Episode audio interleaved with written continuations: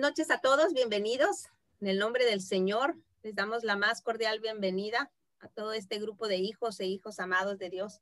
La palabra de Dios dice en Juan 6, versículo 35. Jesús les dijo, yo soy el pan de vida.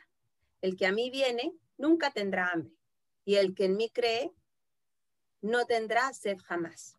Padre amado y Dios Todopoderoso, en el nombre de Jesús, en esta noche venimos porque tenemos hambre y sed de ti, Señor. Estamos aquí porque te necesitamos en nuestras vidas. No venimos a buscar, Señor, el alimento que dura un minuto o un tiempo, Señor, el alimento del hombre. Venimos a buscar el pan de vida, el que bajó del cielo, que se llama Jesucristo. Te pedimos en el nombre de Jesús que bendigas la palabra que hoy vamos a recibir. Sabemos que este es un mensaje que tú preparaste desde la eternidad para cada uno de nosotros.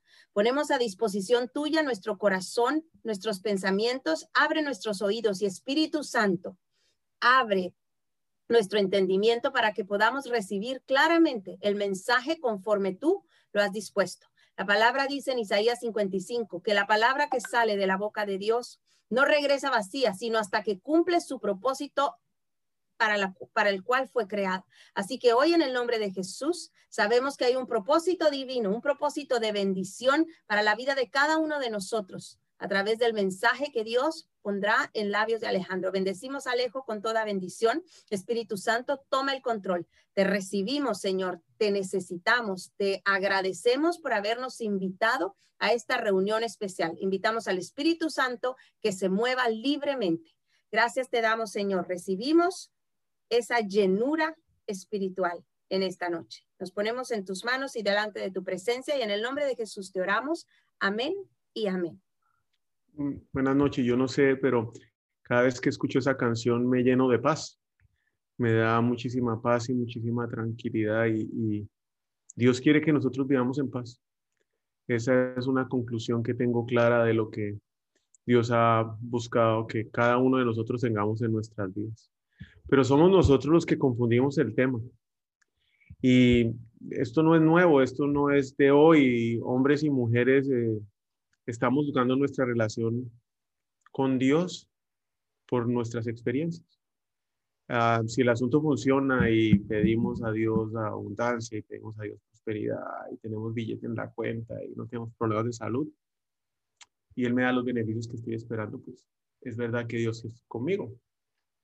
Pero cuando las cosas no salen como yo espero, cuando a mi hija le da leucemia, cuando hay COVID en la calle, cuando la situación económica se complica, cuando me echan del trabajo, ya entonces digo yo no, Dios no está conmigo. ¿O qué habré hecho?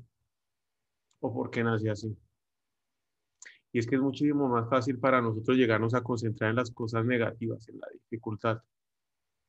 Y yo creo que para poder entender que caminar en paz es necesario que yo deba enfocar mi fe en lo que yo creo. Y si no creo en Dios, voy a estar buscando las cosas del mundo que van a complicar muchísimo nuestro caminar. Pero, ¿por qué nos enfocamos en las cosas negativas? Y es que ese es un tema que, que cuesta muchas veces entender eh, pero es que es nuestra naturaleza pecadora. Nosotros tal vez no somos los responsables del pecado inicial, pero seguimos con las consecuencias del pecado de Adán y Eva. Y tendemos eh, fácilmente a caer en temor y en duda. Tenemos unos circuitos ya preestablecidos que nos llevan a prestarle atención a, a todos los eventos negativos, a estar contando cuántos muertos van de COVID, a cuántos eh, contagiados van, pero no estamos viendo el lado positivo, cuántos ya han salido del problema. Huimos de las cosas positivas. Ah, yo no sé si a alguien le ha pasado que le han robado un celular o que le han robado el carro. Y estoy seguro que si ese evento pasó hace 10 años, 8 años o 9 años, recordamos con lujo de detalles el proceso de la pérdida. Pero ¿quién ha tenido la oportunidad de tener un computador nuevo, un teléfono nuevo, un carro nuevo? Y ese gusto duró lo que duró hasta el primer rayón o la primera caída del teléfono celular y ya se olvidó. Pero aún todavía recordamos ese teléfono viejo que nos robaron hace 10 o 12 años y cómo fueron los eventos. El impacto de perder algo es mucho más grande que el impacto de ganar algo. nos afecta mucho más una crítica que un elogio. Por ahí la estadística dice que para poderse quitar una crítica de encima necesitamos tres elogios. Hágame el grandísimo favor. Tres elogios para poder volarnos una crítica de encima.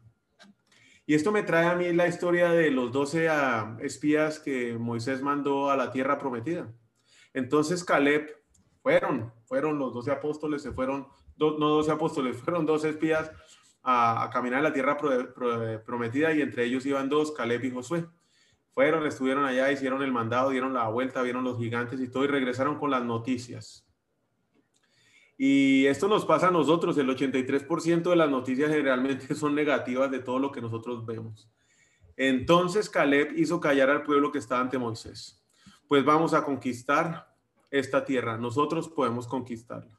Pero los que habían ido con él respondieron, no, nosotros no podemos atacar a esa gente, ellos son mucho más fuertes que nosotros.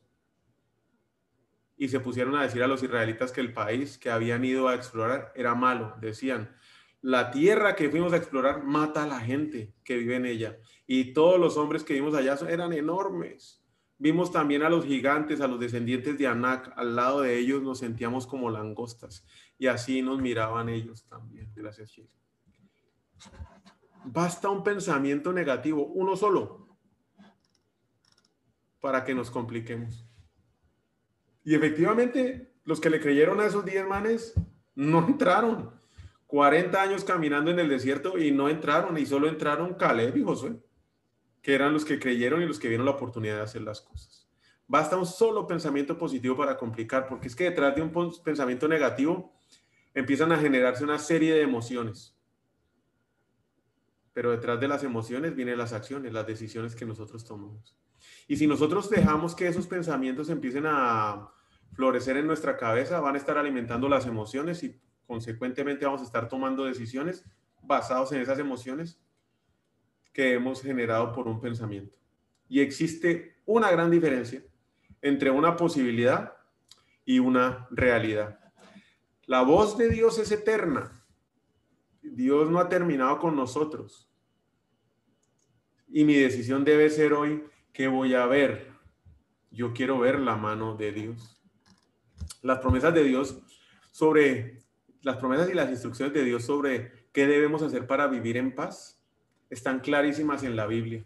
Y todo este preámbulo lo voy a dar porque de alguna manera muchas personas a mí me han preguntado cómo hacemos nosotros para vivir en paz teniendo a la niña con leucemia eh, cambiándonos de país, eh, teniendo problemas económicos con el negocio complicado, viendo adicionalmente mm, cómo va evolucionando la cosa, pero estamos tranquilos. Y, creo que pudimos resumir siete pasos precisos que vamos a compartir hoy de la manera como hemos podido sobrellevar esta, esta dificultad, esta batalla. Ah, pero vamos a volver con las promesas de Dios sobre la paz con la cual nosotros debemos vivir. A la mañana siguiente se levantaron en temprano para ponerse en camino hacia el desierto de Tecoa. Y en el momento de salir, Josefat se puso de pie para decirles, escúchenme, habitantes de Jerusalén y de Judá, confíen en el Señor su Dios y se sentirán seguros. Confíen en sus profetas y todos les saldrá bien. Yo creo que desde la época de Josefat a hoy, esa instrucción no ha cambiado. Confíen en el Señor su Dios. De estas dos cosas que no pueden cambiarse y en las que Dios no puede mentir, recibiremos un firme consuelo. Los que hemos buscado la protección de Dios y hemos confiado en la esperanza que Él nos ha dado. Y es que muchas veces a, medida que empiezan a cambiar las circunstancias, nosotros empezamos a cambiar la última instrucción que Dios nos dio. Y si la instrucción de Dios claramente es confíe en Él, nosotros somos los que decidimos meterle sabor y cambiar la instrucción. No volvemos a la instrucción inicial. Nuestra ancla en medio de la tormenta siempre ha sido Dios. Y Él lo ha dicho, yo soy aquí, miren, búsquenme, yo estoy, yo soy la paz, yo soy el que le doy la tranquilidad. Confíen en mí y siéntanse seguros. Pero no, nosotros a medida que empezamos a ver las circunstancias que nos empiezan a tratar, miramos son las circunstancias y no a Dios. Hay que escoger en quién creer. La instrucción es clara y precisa y vamos a ver cuatro versículos. Todo lo que antes se dijo en las escrituras se escribió para nuestra instrucción, para que quede constancia y con el consuelo del que ella recibiremos y tenemos esperanza. Jerusalén, nuestro pacto fue sellado con sangre. Por eso sacaré a tus prisioneros de ese pozo seco. Mantengámonos firmes en nuestra esperanza porque Dios cumplirá lo que prometió. No dejaremos nunca de hablarle a los demás de nuestra fe. Que Dios, quien da esperanza, los llene de toda alegría y paz a ustedes que tienen fe en Él. Así tendrán tanta esperanza que llegará a otros por el poder del Espíritu Santo. Aquí deben quedar dos conceptos bien claros. El primero es que Dios nos dice qué debemos hacer para vivir en paz y que nosotros hacemos otra cosa. Y el segundo es que nuestra naturaleza siempre nos lleva a ver lo peor de cada situación. Esa es nuestra naturaleza. Si entendemos estos dos conceptos de que no hacemos lo que Dios nos dice y que nuestra naturaleza es a ver lo peor, de alguna manera vamos a poder entender por qué nos llenamos de enojo, frustración, desesperación, decepción, desilusión, descontento, fracaso, pérdida, burla, pesimismo. Y tengo que decirles que todos esos conceptos han pasado por mi cabeza más de una vez durante esta batalla. Hay días que son unas montañas rusas y me llenan de emociones. Lo que sí he aprendido yo es a, tomar, a no tomar una decisión con esa emoción. Y cuando estoy luchando con eso, lo primero que hago es que me arrodillo y pongo cualquier aflicción en manos de, Dios. No lo dejo, no dejo que el pensamiento empiece a, crecer y que las emociones sean las que dirijan mis ah, decisiones. Es claro, he tomado más de una decisión basada en una emoción de esas y generalmente termino pagando las consecuencias. No han sido las decisiones más apropiadas. No es algo que, que no haya vivido. Y resumo aquí ahora sí los siete principios que nos han ayudado a mantenernos no solo firmes en esta batalla, sino también a que nuestra fe, a medida que pasan los días, crezca.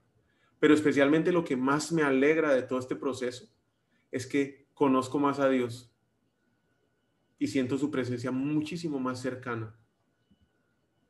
Doy gracias a la circunstancia, no a la leucemia, pero a la circunstancia que estoy viviendo que me ha permitido estar muchísimo más cerca de Dios. Y si están tomando nota, los invito a que tomen la primera. Siempre escojo la fe sobre el temor. Y esto es una decisión. Yo me acuerdo muy bien ese día que era un domingo, ya nos habían anunciado que la niña podía tener la leucemia, pero faltaban unos exámenes. Eh, nos lo dijeron el viernes. El viernes dijeron, la niña puede tener leucemia, pero faltan unos exámenes. No nos lo dijo de frente la doctora. Entonces nos citaron el domingo a las 9 de la mañana para la entrega de los exámenes. Y pasaron dos cosas ahí que Dios empieza a manifestar sus milagros. Antes de venir la doctora que ya nos había dicho que la niña podía tener leucemia, se acerca el pediatra que lleva con nosotros 20 años y nos dice, mire, la doctora no va a seguir. Adriana se afligió, yo le agradecí a Dios. La doctora deja el caso y vamos a traer a Claudia y Claudia la conozco y Claudia es especialista y bueno, mira, ahí llegó Claudia, entonces se presenta y dice, buenas tardes, yo soy Evelyn, el doctor tampoco era que conocía mucho a Claudia, entonces se llamaba Evelyn, la doctora. Eh, y yo le doy gracias a Dios porque puso la doctora que se llamaba Evelyn.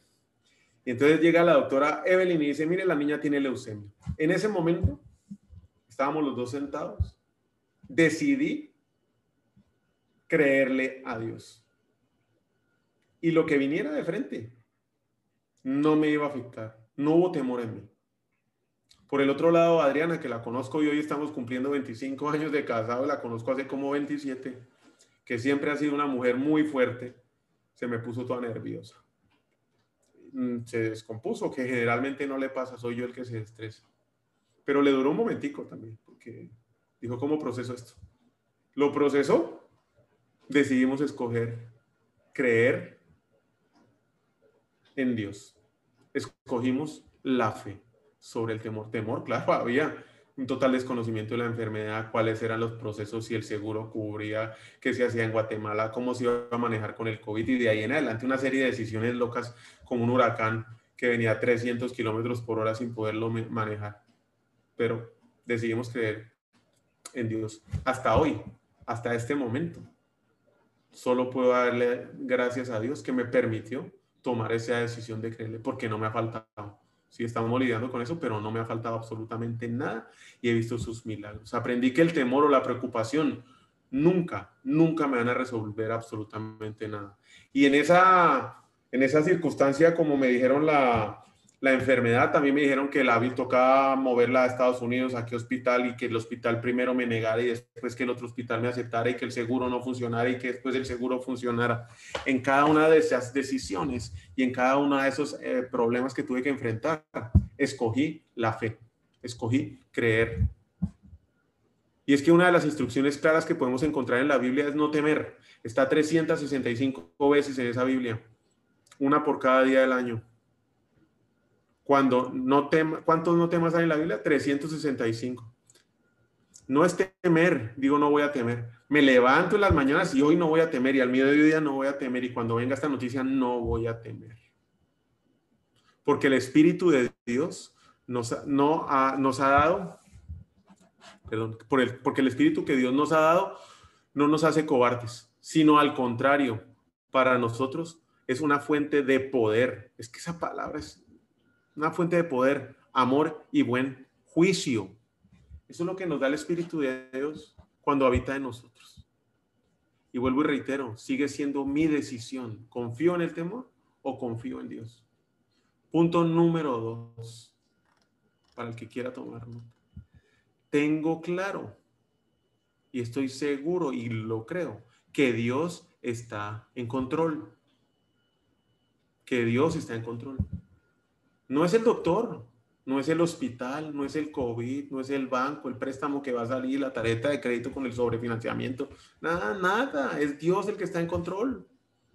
Pero como lo vimos anteriormente, anteriormente nuestra naturaleza nos lleva a ver únicamente las circunstancias en un mundo temporal y unas circunstancias además temporales.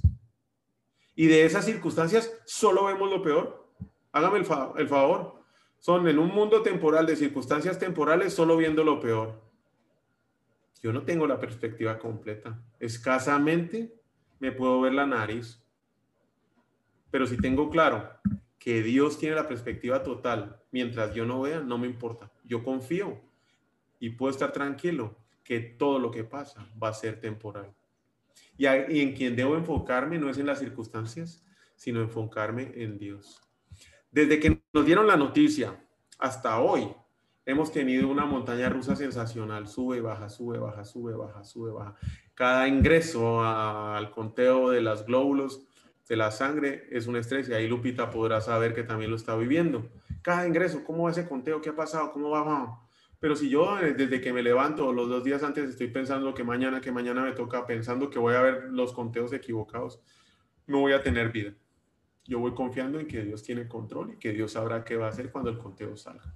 Y así cada vez que viene la batalla, nosotros, nuestro corazón y nuestra fe ha servido para fortalecer a otras personas que están luchando con lo mismo. ¿Por qué? Porque es que no miro las circunstancias. Claro, las, reconozco, ahí las tengo enfrente, pero prefiero ver a Dios. Es tan grande el poder de Dios que nos hace temblar de, miedo. Dios es quien pone orden en el cielo. ¿A quién voy a temer? ¿A Dios o a las circunstancias? Yo deseo temer a Dios. Él es el que tiene el poder. Que no presuman de su poder ni se sientan superiores. Los elogios no vienen del este ni del oeste ni del sur, vienen de Dios, que es el juez a unos les quita el poder y a otros se los da. Pero no presumamos de lo que podemos creer, saber, entender o conocer. Es Dios el que tiene poder, es Dios el que está a cargo. La tercera, que la aplicamos constantemente, y esta es de las que más me cuesta a mí, ser pacientes, porque el camino no se ha acabado. Este no es el final del camino. Claro, como nosotros estamos acostumbrados a que todo lo queremos ya en la inmediatez y todo lo vemos con corto plazo y no a largo plazo, pues somos gente impaciente. Y entender esta perspectiva cambió mi vida y la manera de ver las cosas. Nos pasamos nuestros días como Abacuc. ¿Cuándo? ¿Cuándo? Como la canción, ¿cuándo? ¿Cuándo? ¿Cuándo? ¿Cuándo? ¿Cuándo? ¿Cuándo? Y no, no es así. Dios mío, a grito te pido que me ayudes pero tú no me escuchas. ¿Cuándo vas a hacerme caso? Te he rogado que acabes con la violencia, pero tú no haces nada. Mire, pues, hoy cuántas veces hemos hecho esto con Dios. Solo hoy, desde por la mañana. Hemos estado así, Dios, ¿por qué no me arreglas eso? Dios, ¿por qué esto? Dios, ¿por qué Dios? Dios. Todo el día estamos en esta. Hagamos el resumen del mes, llevamos 14 o 13 días del mes, 11. ¿Cuántas veces hemos venido haciendo esto? Y esto lo hizo el profeta Habacuc. Y más tarde Dios le contestó, tardará un poco en cumplirse, pero tú no desesperes, aún no ha llegado la hora de que todo esto se cumpla. Pero puedo asegurarte que se cumplirá sin falta. Es que no es mi tiempo. Yo aquí no mando. El tiempo de Dios es perfecto y tenemos que entender que nosotros vivimos por temporadas. No podemos estar pretendiendo que siempre vamos a vivir en verano. Es más, yo creo que los inviernos también se necesitan. Se necesitan para valorar lo que damos por sentado, la salud. El salir a comer a un restaurante es que, ah, es así se puede. Hoy no. El ir a pasear, el subirse en un avión. La economía bollante. Pero cuando estamos así tranquilos, ya eso no lo valoramos. No cuidamos nuestro cuerpo, nos alimentamos como se nos dé la regalada gana.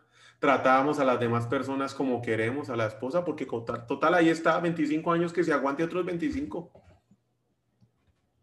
Y damos por sentado de que eso nos pertenece, que eso es nuestro. Y es así como valoramos en estos inviernos lo que podemos llegar a dar por sentado la salud, la abundancia, las relaciones. Tenemos que pasar por varias temporadas, no solo para valorarlo, sino para crecer y para conocer más a Dios y de su poder, pero especialmente para que cada día dependamos única y exclusivamente de Dios, solo para eso. Y yo creo que la finalidad de todas estas temporadas difíciles es que por la mañana nos levantemos diciéndole, Señor Dios mío, ¿qué vas a hacer hoy conmigo? ¿Qué necesitas hacer hoy conmigo? ¿Qué tengo que hacer yo hoy? ¿Qué me vas a dar tú hoy? Y no asumamos que como Dios es bueno, todos los días podemos hacer lo que se nos da la gana sin depender de Él.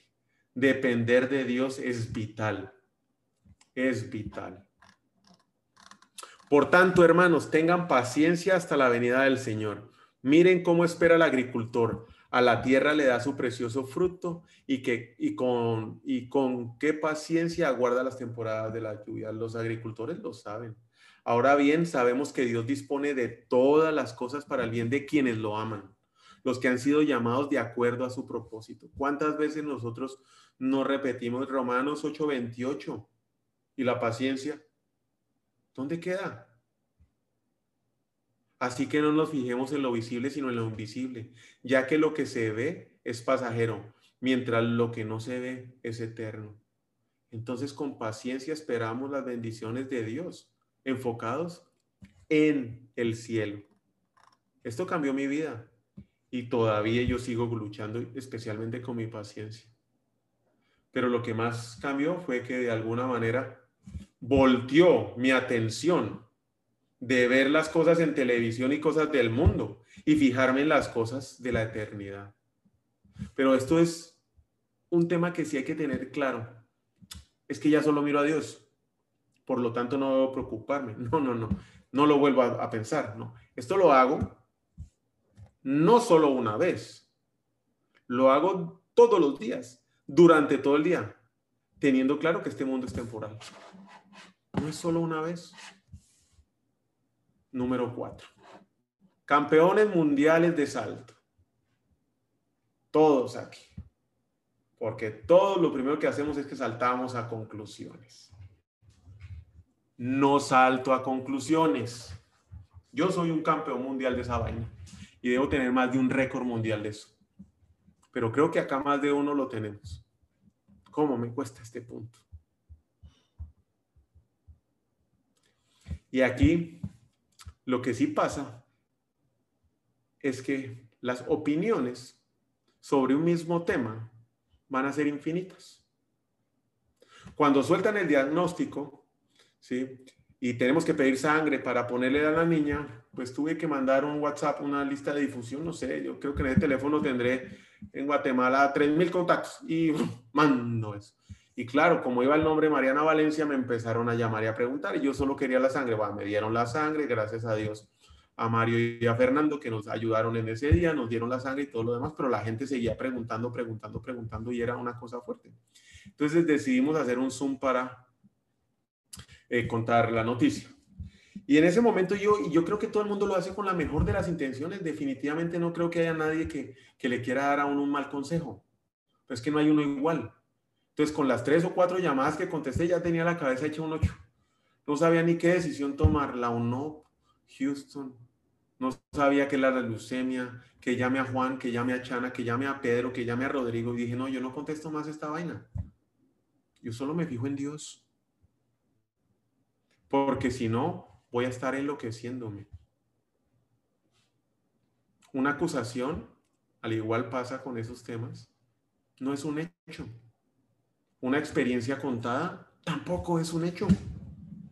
Cuando las cosas no salen como se esperan y la respuesta no es la que uno espera de alguien, yo no debo saltar a concluir. Yo no debo saltar a concluir en opiniones, en hechos y voy a buscar la palabra de Dios para poder llegar a esta conclusión.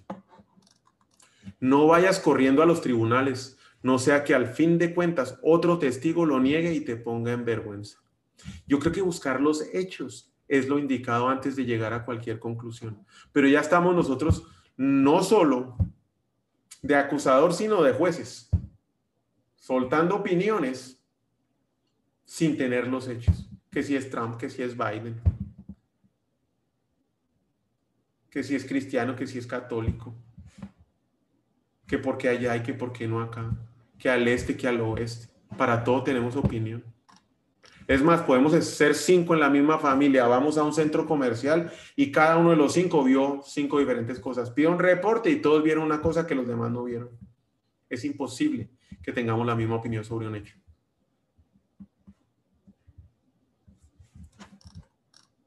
Las opiniones nunca se van a acabar. Cada cual tendrá su propia opinión.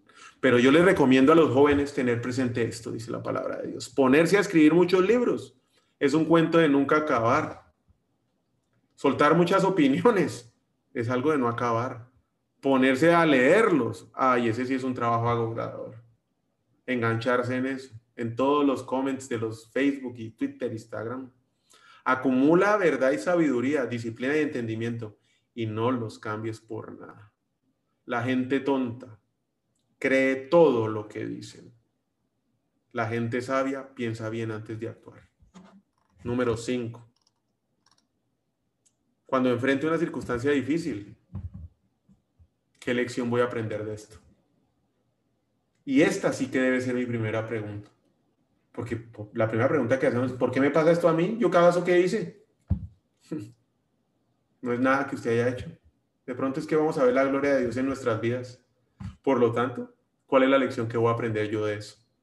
Nunca, nunca, nunca debo desperdiciar la oportunidad de aprender de una decepción. Pero ¿cuántos no están ahí repitiendo con lo que le pasó con el novio, con el segundo, con el tercero, con el cuarto, con el quinto, con el sexto? Y es que, ¿qué aprendimos? Nada. O si hacemos el negocio chueco, vamos por el siguiente chueco, por el tercer chueco, terminamos en el Mariscal Zavala. Ahí estamos zampados. ¿Por qué? Porque no aprendimos. Hay un dicho que me fascina que dice que el sabio aprende del tonto, pero el tonto no aprende de nadie. Y es que especialmente es en la adversidad donde nosotros empezamos a ver los corazones de los demás, de todos los que nos rodean. Y ahí se empieza a revelar que hay de verdad en el corazón. Pero una cosa hay que tener clara muy clara y precisa. También se revela el mío. En la adversidad también sale lo que yo tengo en el corazón. Y sus palabras, ¿qué es lo que revelan que hay en su corazón y bajo la adversidad? Gálatas 5:22. En cambio, el fruto del Espíritu es amor, alegría, paz, paciencia, amabilidad, bondad, fidelidad, humildad y dominio propio no hay ley que condene estas cosas. ¿Son estos los frutos que salen de su boca en la adversidad? Porque si no es así, entonces la verdad, ¿cuáles son las lecciones que hemos estado aprendiendo de las, del COVID, de la leucemia, de la falta de trabajo, de la enfermedad, del divorcio, de la muerte de un ser querido? ¿Qué es lo que sale de su boca hoy? Recuerden que hoy fueron ustedes y no sus hijos los que vieron y experimentaron la disciplina del Señor, su Dios. Ustedes vieron su gran despliegue de fuerza y poder. ¿Qué mejor que aprender directamente de Dios por las experiencias que Él nos da? Dios tiene el control. Y es Él quien decide sobre absolutamente todo. Si yo no aprendo la lección, seguramente va a tener una consecuencia. Y así pasa con el pueblo de, Dios. Dios permitió que Israel fuera vencido y secuestrado. Israel pecó contra Dios, no quiso andar por el camino de Dios que le había señalado. No se lo señaló una vez, se lo señaló más de una vez, más de dos veces. Ni quiso obedecer sus enseñanzas. Por eso Dios se enojó con ellos, los hizo entrar en guerra y con fuego los castigó pero ni así obedecieron. ¿Cuántas veces nosotros no estamos en esa posición? Antes de estar viendo qué sale de la boca de otros, usemos ese Gálatas 5:22 y ver qué es lo que está saliendo de mi boca en la adversidad. Antes de ver si es mi mujer la que me contesta feo, de mi boca está saliendo amor, paciencia, dominio propio, bondad, fe, esperanza. ¿Qué sale de mi boca? Es que es tan fácil ir a mirarle el hocico al otro cuando ni siquiera somos capaces de mirarnos el nuestro. Es muy fácil apuntar, pero apuntarse a uno, esa yuca. Sexta, ser empáticos. Y es que para hacerlo en un idioma claro, es usar más los oídos que la lengua. Eso significa ser empático. Escuchar a los demás. Todos pasamos por circunstancias y, y temas difíciles. Yo no creo ser el único afrontando una enfermedad de este tamaño, eh, ni tampoco creo que sea el que está en la situación más difícil para afrontarla, pero yo hoy sí me siento como si fuera la más horrible. Y sé que más de uno acá está pasando por eso. Y es que por eso debemos sacar nuestra cabeza de esa circunstancia y levantarla por encima y ver qué están viviendo los demás para darnos cuenta de lo que pasa alrededor y de las bendiciones que a pesar de la circunstancia que yo hoy estoy teniendo, Dios nos da. Su presencia está con nosotros a pesar de la dificultad. Yo no tenía ni idea que era un OP, para, porque aquí tenemos amigos de un montón de partes del, del mundo y un OP es el Hospital Público de Cáncer Pediátrico en Guatemala. Yo no tenía ni siquiera idea que era Jaciel, Fares o Fun Jesús. Fun Jesús tal vez sí, pero no sabe que era Jaciel y Fares que son albergues para gente que viene del interior luchando contra esta enfermedad y que tienen que estar ahí. Yo no tenía ni idea. Y a mí me decían, váyase para uno, pero ¿qué es eso? Y cuando fui conociendo esas circunstancias y lo que esos niños vivían y lo que esas familias vivían, yo de rodillas todos los días le doy gracias a Dios. Todos tendrán diferentes opiniones sobre el mismo tema y a algunos les parecerá muy bueno algo sobre un tema que a otros no les gustará asumir que sabemos porque alguien decidió hacer algo o hizo algo, es un error. Pero es más grande el error cuando creemos que sabemos las motivaciones que él hizo para hacer las cosas o que él tuvo para hacer las cosas. Cuando la mayoría del tiempo ni siquiera sé cuáles son mis propias motivaciones. Seamos una fuente de amor. Mire pues, una fuente de amor para todos aquellos con los que no estamos de acuerdo es que es muy fácil de amor con su mamá, con su amiga, con su gran amigote. Darle amor a todos ellos es fácil, pero darle amor a aquellos con los que no estamos de acuerdo es un mandato de Dios. Todos debemos apoyar a los demás y buscar su bien. Ahí no dice, todos debemos buscar a los demás que me caen bien. No, no, Todos debemos buscar apoyar a los demás y buscar su bien. Así los ayudamos a confiar más en Dios. Y séptima, para ir cerrando, buscar por qué estar agradecido. Esto sí que lo vemos difícil de hacer. Especialmente sucede cuando tenemos nuestra cabeza clavada en nuestras circunstancias y como vemos, solo lo negativo, mucho más difícil de hacer. Agradecer que la leucemia, irme de Guatemala, el COVID, que me echaron del trabajo, el diagnóstico, ¿qué es lo que tengo que agradecer? Pues sé bien lo que es vivir en pobreza y también lo que es tener todo. He aprendido a vivir en toda clase de circunstancias, ya sea que tenga mucho para comer o que pase hambre, ya sea que tenga de todo o que no tenga nada. Cristo me da las fuerzas para enfrentarme a toda clase de situaciones. Yo sinceramente no estoy agradecido ni con la leucemia ni con el, COVID, mucho menos con el huracán ese ETA que pasó arrasando allá como a 100 mil familias solo por Guatemala, Honduras y Nicaragua. Tampoco estoy agradecido por la complicación del trabajo. No, no es por eso lo que tengo que estar agradecido. Agradezco en toda circunstancia. Agradecer la circunstancia no es lo mismo que estar agradecido con esa circunstancia, con esa situación. Agradecer lo que estoy viviendo hoy y que a través de la leucemia me he podido acercar más a Dios. Estar hoy con ustedes aquí hablando, compartir el amor que Dios me da a mí con otras personas eso sí lo agradezco. Yo no hubiera conocido a Dios, no hubiera experimentado su amor si no es a través de esta enfermedad. Hubiera sido imposible conocer a Dios en la profundidad que tal vez siento yo que hoy tengo con Él, si no es a través de esta circunstancia. He visto su gracia, su misericordia, por medio de personas que ni siquiera me imaginaba que me, que me conocían. Dios ha puesto esas personas en el camino. Los cambios en mi carácter, en mi vida y en mis relaciones que han habido durante este proceso son solo la obra y la misericordia de Dios. Reconocer que soy un eh, pecador, que tengo que cambiar, que tengo que mejorar y que mi ejemplo no es mi vecino, no es la empresa a la cual eh, compito, sino mi único ejemplo es Jesucristo y pedirle a Dios que me fortalezca día a día para poder ser más a la imagen de Él se lo agradezco enormemente a esta circunstancia.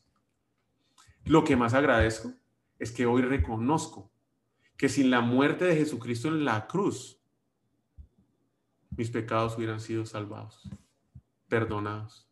Que fue por su misericordia y por su sacrificio que hoy yo soy salvo. Es que no hay otro camino. En mis fuerzas, imposible. Nosotros somos en cambio ciudadanos del cielo y esperamos que de allí vuelva nuestro Salvador el Señor Jesucristo.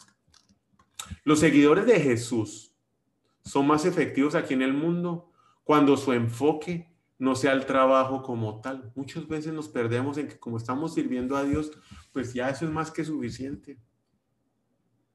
Somos más efectivos cuando simplemente escuchamos su voz y decidimos obedecerlo cada vez que la La intimidad es la clave. Amar a Dios es hacer caso a su palabra, es obedecer. Les quería compartir estos siete pasos que de alguna manera nos han ayudado a fortalecer nuestra relación con Cristo, pero especialmente a poder vivir en paz. Hoy, a pesar de las circunstancias, vivimos en paz. Y es una paz que no es de este mundo, no se entiende, no se entiende. Les doy la paz, mi propia paz, que no es como la paz que se desea en este mundo. No se preocupen ni tengan miedo, porque lo que por lo que pronto va a pasar. Si obedecen todo lo que yo les he mandado, los amaré siempre, así como mi Padre los ama, porque yo lo obedezco en todo. Yo no puedo venir a contar algo que yo no haya vivido, ni algo que no esté viviendo. O sea, hoy todavía seguimos con la leucemia. Y aquí estamos en paz. Yo creo que simplemente no sabemos qué es lo que nos depara el futuro. Pero una cosa de la que sí no puede tener dudas usted hoy es de la salvación. ¿Qué va a pasar con usted en la eternidad? Y yo creo que hoy es un día para cruzar esa línea y decidir entregarle la vida a Dios y comprometerse con Él. ¿Quiere vivir en la paz? ¿Quiere vivir en paz? Esa paz que uno no entiende cómo hacerlo. Bueno, empecemos aceptando a Jesucristo como nuestro Salvador. Y si está listo, lo acompaño y lo invito para que Hagamos esta oración juntos. Vamos a darle gracias a Dios. Señor Jesús, te pido que hoy entres en mi casa, en mi vida y me salves. Sé que he pecado, que yo no puedo salvarme por mí mismo. Necesito que seas mi salvador. Quiero conocerte y aprender a confiar en ti. Por favor, Señor, ayúdame. Todo lo anterior lo pido en el nombre de Jesús. Amén. Muchísimas gracias, ha sido un placer. Juanca, no sé si nos acompaña con una oración para terminar.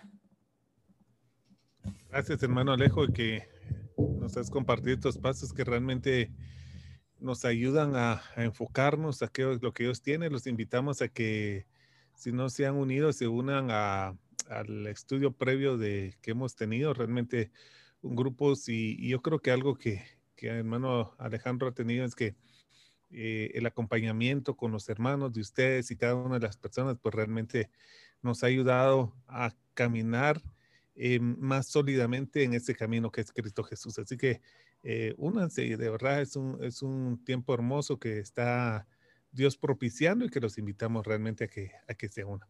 Padre, te damos gracias, Señor, en el nombre de Jesús por esta palabra, por la vida de hermano Alejandro. Gracias, Señor, por la sinceridad de compartir estos pasos, Señor, que son vivenciales, como Él dice, Señor, que los ha experimentado y los ha aprendido, Señor, en la práctica de su vida, Señor, y en el acercamiento en el cual tú le has permitido, Señor, estar en el trono de la gracia, Señor, y encontrar el auxilio en el momento oportuno. Oro, Señor, por todo este tiempo. Fue, es un tiempo maravilloso, un miércoles precioso, Señor, por el grupo que hemos tenido en un principio, Señor, y todas las personas que hemos salido edificadas en ese compartir, por esta palabra clara, directa, sincera, oportuna, que llega a nuestro corazón. Oramos, Señor, por las necesidades de cada una de las personas, Señor, especialmente aquellos que están padeciendo de salud, ellos, su familia o alguna persona querida, Señor. Obra, Señor, con tu mano maravillosa en sanidad y por toda provisión predestinada que tú tienes para nosotros, tus hijos. Gracias por este tiempo que no hemos disfrutado. En el nombre de Jesús. Amén.